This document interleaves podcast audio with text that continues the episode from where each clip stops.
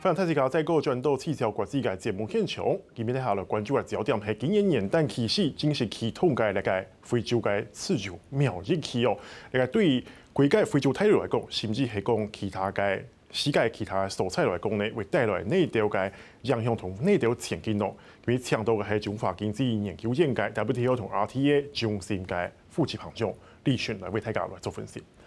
老师你好，呃，主持人还有我们客客家台的观众，大家好。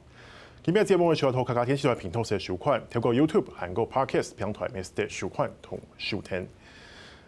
老师，当然我们的第一个，我们想了解说，像我们对非洲都蛮陌生的啦。那今年元旦启动了这个非洲自由贸易区，我们它有五十四个国家，十三亿人口，然后呃总产值超过三兆美金，看起来是一个很庞大的市场。它是不是等于是向世界宣告说非洲来了？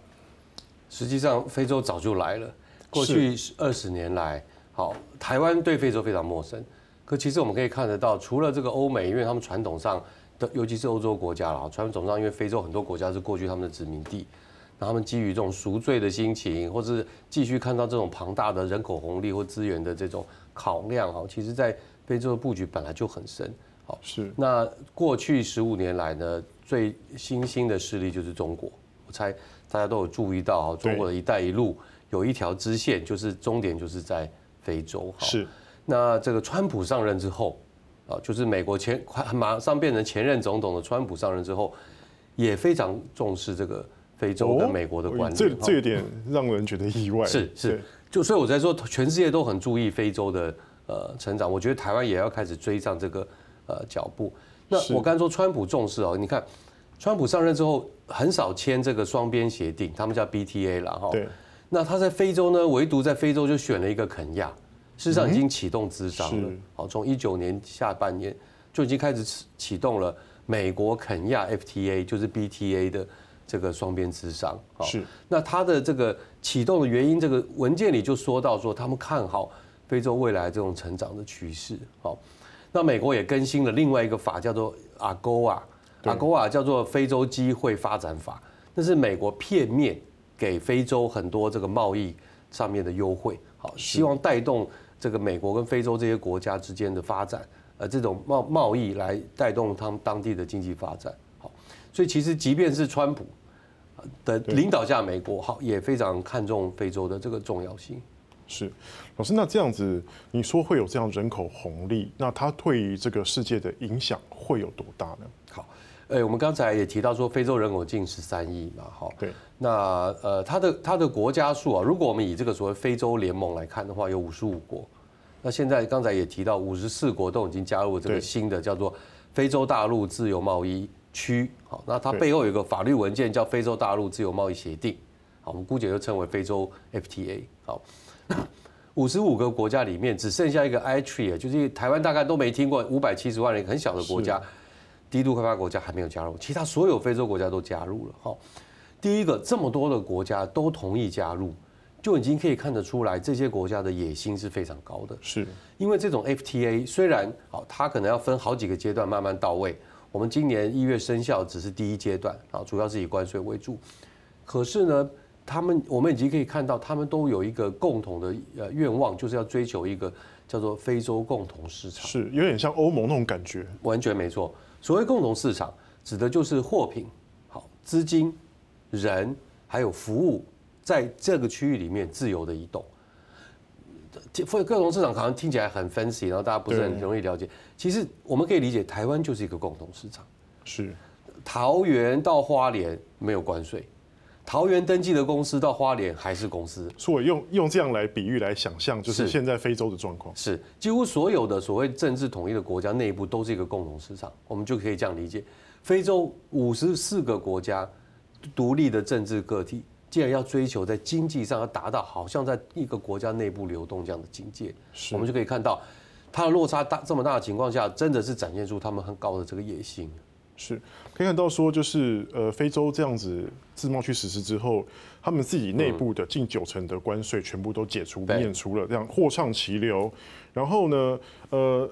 对于国外呢，也是现在也是要积极布局哈。那这样的话，它的影响是对内的贸易大，还是会对外的贸易呢会比较明显？OK，我们用呃最近的一个联合国的，就是联合国促进非洲发展这个机构的呃评估报告啊，他指出几点。第一个，他认为从现在开始到二零四零年啊，就是大约二十年后，对非洲内部的贸易会增长至少四分之一，二十五个 percent。是，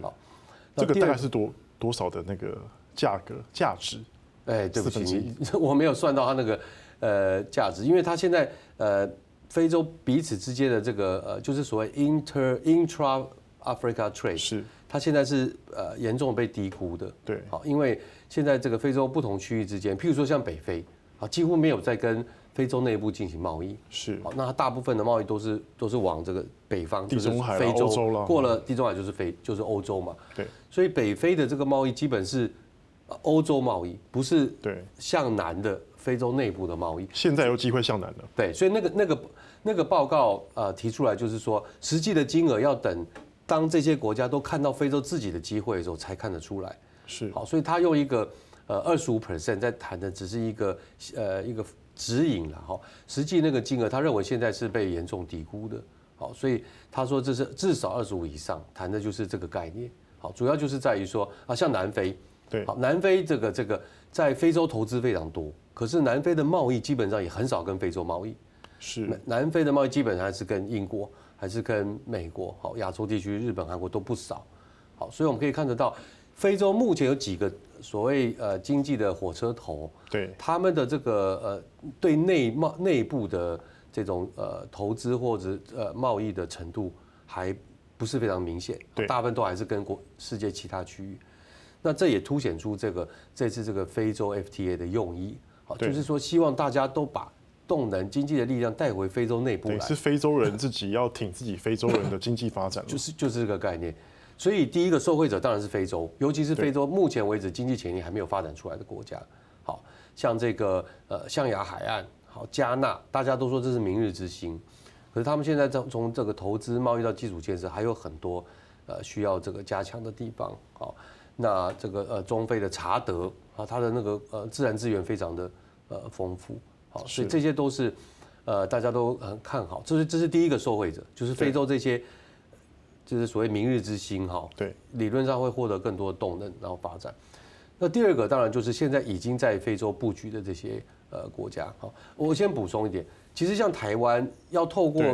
呃。非洲 FTA 受惠，那是非常间接的，因为毕竟我们不是这个 FTA 的成员，对，所以里面所有的优惠我们都不能享受。唯一我们要享受就是间接，譬如说我们在南非啊，或者说在我们的这个邦交国的投资，好，那因为你落地之后就视为非洲企业，是，这时候你才可以有办法享受这个非洲 FTA 的优惠了哈。那回到我刚才讲，第二波的受惠者就是包含我刚才讲这个欧洲的国家，好，英国，然后非洲最大的。各国的最大投外来投资者，竟然是南非，南非可能是最大受益者。大家大家说，是的。那第三个当然就是近近期呃最近兴起的这样这个中国，然后日本在非洲这些投资布局，所以这个是呃外部伙伴里面可能会受惠比较明显的对象。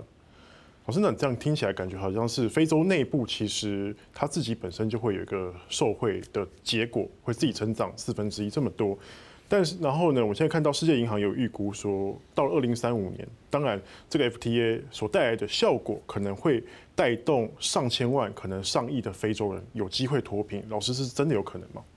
呃，那那要看执行的成果，因为过去的国际经验，好，大部分参加这些自贸呃活动的这些所谓低度或者中度开发国家，在十年、二十年之后。都呃经济的发展程度都会明显的获得提升，是 那个呃发展经济的理论就是透过所谓全面的参与，叫做这个包容性的参与啊，每一个人都能够呃参与到这些经济活动，来增加他的所得，好改善他的生活，脱离所谓贫穷。那可是关键是你要有足够的经济活动，让大家都有办法去参加。那所以这个呃这次这个自贸区的理论谈呃就是理想谈的就是说。透过这个贸易，好发挥所谓的相对优势，好，譬如说我的原物料，我的人工便宜，然后这个我的这个矿产丰富，好，那我就来跟制造业相对比较好的国家做交换，好，然后促进我的这个呃发展。好，第二个比较重要是，因为非洲本身的这个呃整个经济活动的兴起，好，他们希望可以带动更多的外来的投资，是，就是目前的呃投资国希望可以继续加码。好，那像台湾这种过去相对陌生的国家，也希望可以看到这次机会，好，把非洲当成下一个世界工厂的可能性来探索，好，增加对非洲的这个投资。那各位知道，投资就是制造就业的动能，好，所以外人投资也是这次这个呃非洲 FTA 里面哈，期待能够带动所有这各国经济活动的这个重要的来源。好，那经济活动呃频繁，当然相对的所得增加，就可以逐渐脱离这个呃贫穷的困扰。可是当然，现在各国也看到商机。刚才已经有提到一些了，像是中国，其实它经营非洲也很久了哈。连续我们看到，就政治上来看，外长连续三十一年都把访问非洲列为一个感觉像是必修一样。然后自贸区启动之后，中国在于非洲的投资的力道会再增加吗？另外就是像呃，因为有这样的因素在，台湾在非洲，你刚刚提到说我们希望可以落地。那这样子，台湾如果要进前进非洲，会有什么样的挑战？好，嗯，中国呃过去十几年来，非常的呃用投入非常大的精力来经营非洲。好，可是我们可以看到，呃这几年，呃中国在非洲的经济活动陆续的出现了一些争议。最主要争议呢，就来自于说这个中国在非洲很多这个，譬如说基础建设投资，啊比较偏好使用来自这个中国本身的这个。工头跟这个工人，那这些工人或者这些 工班，他跟这个当地人这个相处呢，发生了蛮多的这个争议争执。前几年出现这个欠薪的问题啦，哈，或者是说认为这个工中国籍的工班对待这个非洲的工人哈不公平，或者甚至有虐待的情况出现，所以就引起了好几次的这种呃暴动或者说抗议的行为。那第二个就是说，欧美国家最近也发现了这个，就是想要用各种方式来阻挡这个所谓中国这种所谓战狼式的外交，包含这种撒钱外交。是，所以我们可以看到，从这个美国到德国到法国，哈，都不断在提醒，尤其是法国，在提醒这个法语系的非洲国家要注意啊，你不要陷入这种所谓欠债外交危机啊，就是因为你欠了中国很多债，然后呃，这个中国未来会要你交出这种矿权啊，甚至有些侵主权的这种什么港口啦、什么铁路啊。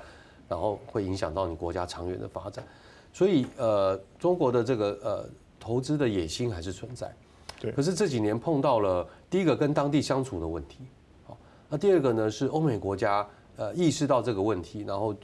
用各种管道在呃劝导甚至警告非洲国家要要有戒心。所以结论就是说，这个呃非洲 FTA 当然会带来更多的商机，可是这两个条件可能会让。这个中国投资的成长速度不会因为非洲 FTA 来的变得更显著。好，是。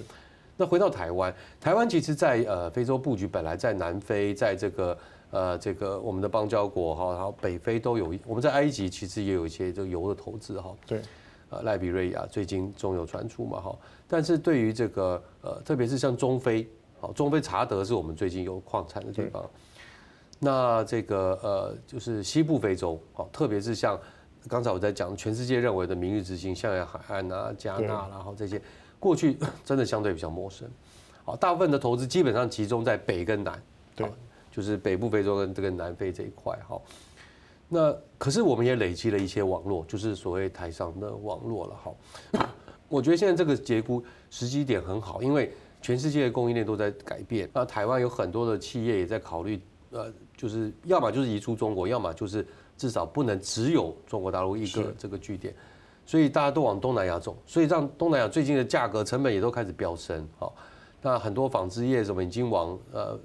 孟加拉、印度移动。其实印度隔一个海，印度洋的对面就是非洲大陆。印度的呃非洲的，我们知道非洲的东岸有很多印度的移民啦，哈，或者是过去这个马达加斯加上面几乎都是印度人哈。总而言之，就是说呃台商。第一个要把非洲当做下一个世界工厂考虑啊，那第二个就是多了解这个呃这个非洲 FTA 可以对台湾带来潜在的这个呃利益。现在更重要是政府也看到这个机会，所以也开始呃投入，就是做一些很多先期的研究，了解到底怎么可以协助台商呃进军非洲。所以我觉得现在这个时机点是把非洲列入一个重要考量非常好的一个时机。好，老师，那我们先休息一下，我们等下继续来关注另外一个区域整合 CPTPP。好。那这回引号继续过来关心。